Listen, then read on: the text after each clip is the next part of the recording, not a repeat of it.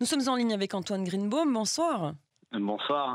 Vous êtes journaliste spécialisé euh, dans le sport. Merci de répondre à nos questions euh, sur Cannes en français. Alors, quel exploit hier soir pour Israël? Vous êtes d'accord?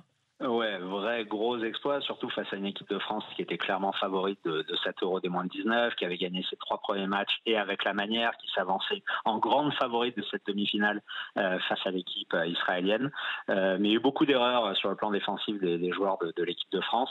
Et puis une équipe israélienne qui est très dure à jouer, résistante, combative, qui est sortie de sa poule après deux nuls, un partout. mais là, pour Israël, il y a vraiment une génération intéressante. Euh, sur laquelle travailler pour espérer un jour euh, disputer une Coupe du Monde ou un Euro, parce que c'est clairement l'objectif de, de l'équipe A, de la grande équipe euh, d'Israël, d'un jour pouvoir disputer un mondial, et encore plus cette année où on a une, une Coupe du Monde au, au Qatar. donc à voir si d'ici 2026, par exemple, quelques joueurs issus des moins de 19 israéliens qui vont jouer la finale vendredi face à l'Angleterre, c'est une compétition qui a lieu en, en Slovaquie, à même de, de pouvoir renforcer l'équipe 1 d'Israël. Alors ça évidemment surpris pas mal de monde. Vous l'avez dit, les Français étaient favoris, les Israéliens c'était les outsiders. Faut aussi dire, on va être très honnête, que les Israéliens ne sont pas très très bons en football, en tout cas pas sur l'échelle à l'échelle internationale dans les grandes compétitions. Euh, D'après vous, est-ce que Israël pourrait remporter euh, cette fameuse Coupe d'Europe des moins de 19 ans vendredi face à l'Angleterre?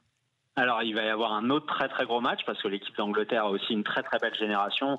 Euh, pour tout dire, il y avait deux grands favoris dans, dans cet euro, euh, la France et l'Angleterre. Après le test de l'équipe de France et surtout ces deux énormes erreurs défensives qui ont provoqué euh, les, deux buts israéliens, ça va être un, tout autre match et l'Angleterre est avertie, a vu que Israël avait une équipe qui était vraiment très particulière à, à bouger, qui avait une très très bonne défense, c'est le, point fort de cette équipe israélienne.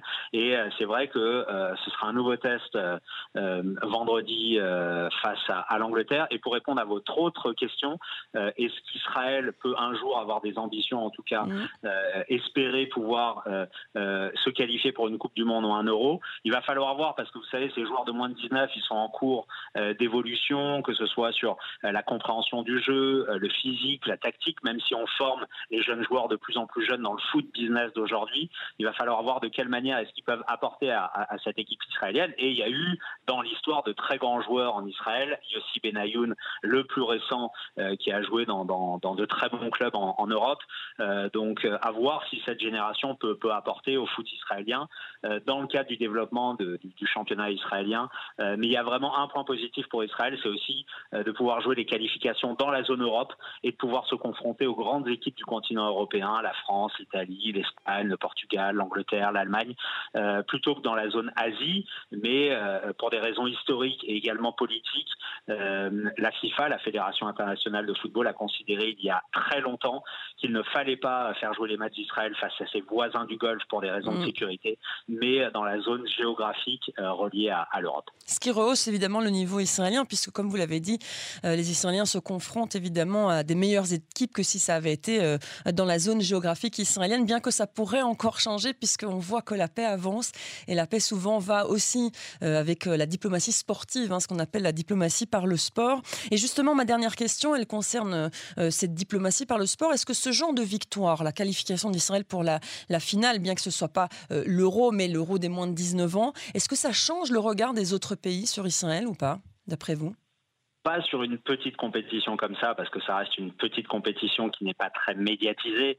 Euh, si c'était quelque chose de plus poussé médiatiquement, je vous dirais oui, une Coupe du Monde, un euro, euh, même l'euro espoir, ça c'est l'euro des moins de 19 ans. L'euro espoir, c'est jusqu'à 23 ans, donc les moins de 23. Ou si ça avait été, par exemple, aux Jeux Olympiques, où les équipes de foot sont composées euh, des espoirs de chaque pays avec trois autres joueurs de plus de 23 ans et parfois des stars. C'est pour ça que la France, pour Paris 2024, l'équipe de France espère avoir Kylian Mbappé. Mais la diplomatie, le soft power euh, euh, sportif par, euh, par le biais d'événements de, de, euh, qu'on organise ou d'une équipe nationale qui va loin dans une compétition, ça joue quand la compétition est très médiatisée. Et je prends juste l'exemple pour finir, par exemple, de l'équipe israélienne de cyclisme mmh. euh, qui va participer à partir de samedi au Tour de France. Là, oui, c'est une vraie visibilité, une vraie possibilité pour Israël d'être vu de manière très positive à travers son équipe. Dans laquelle il y a notamment Chris Froome, multiple vainqueur du, du, Tour de France. Donc oui, quand il y a une médiatisation monumentale comme c'est le cas du, Tour de France, ça peut jouer, mais pas sur un euro de foot des, moins de 19 ans. C'est pas assez médiatisé. Bon, mais en tout cas, ça forme les, futurs peut-être champions israéliens des stades de football. Merci beaucoup Antoine Greenbaum de nous avoir consacré ces quelques minutes sur Cannes en français. Quelque chose me dit qu'on vous entendra de temps en temps sur Cannes en français. Merci beaucoup. Avec grand plaisir. Une bonne soirée.